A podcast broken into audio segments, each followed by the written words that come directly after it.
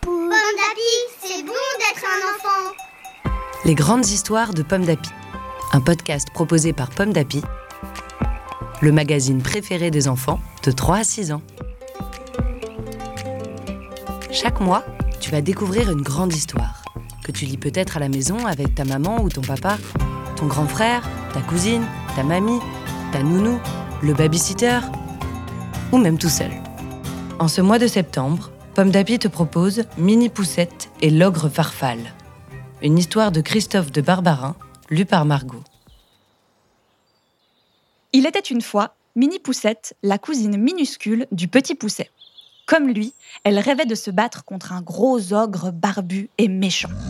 Ce matin-là, Mini Poussette cueillait des fleurs par-ci par-là, sans s'apercevoir qu'un ogre rôdait à l'ombre des grands arbres.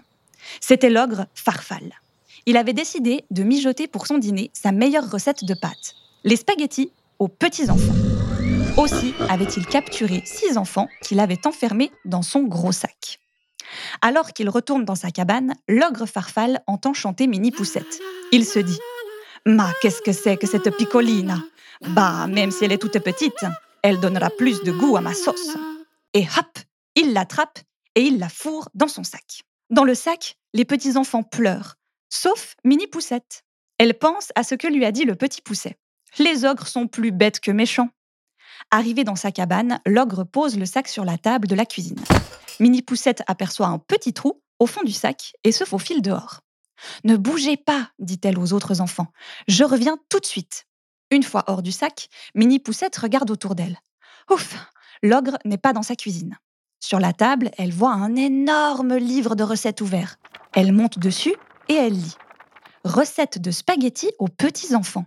D'abord, faire une sauce avec ceci, cela, puis jeter les enfants dans la sauce et bien remuer pour qu'ils ne collent pas au fond de la marmite.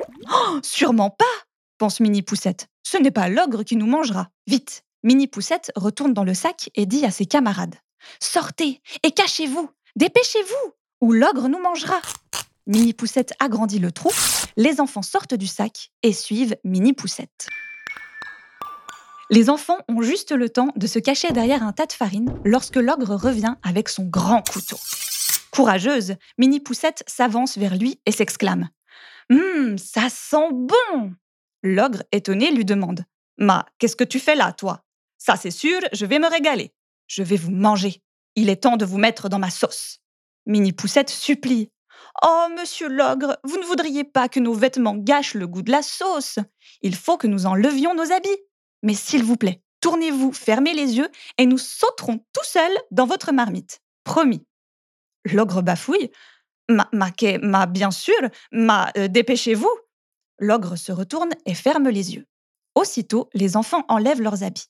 Mini Poussette verse dans la marmite du poivre et du piment.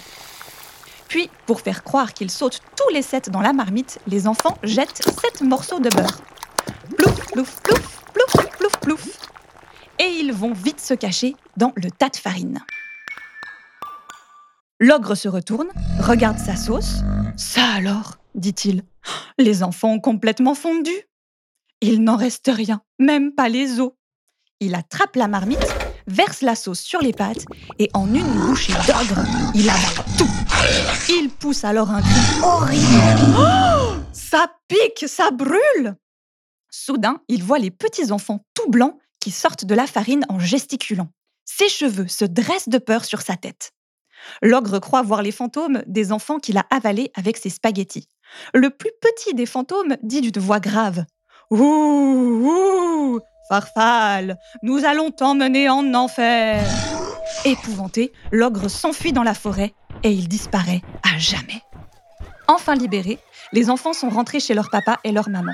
Quant à Mini Poussette, elle attend son cousin le petit Pousset pour tout lui raconter.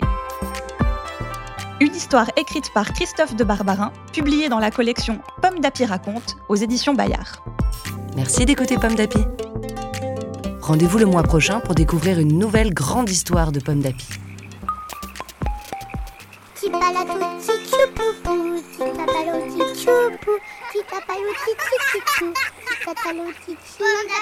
c'est bon d'être un enfant. Un podcast Bayard Jeunesse.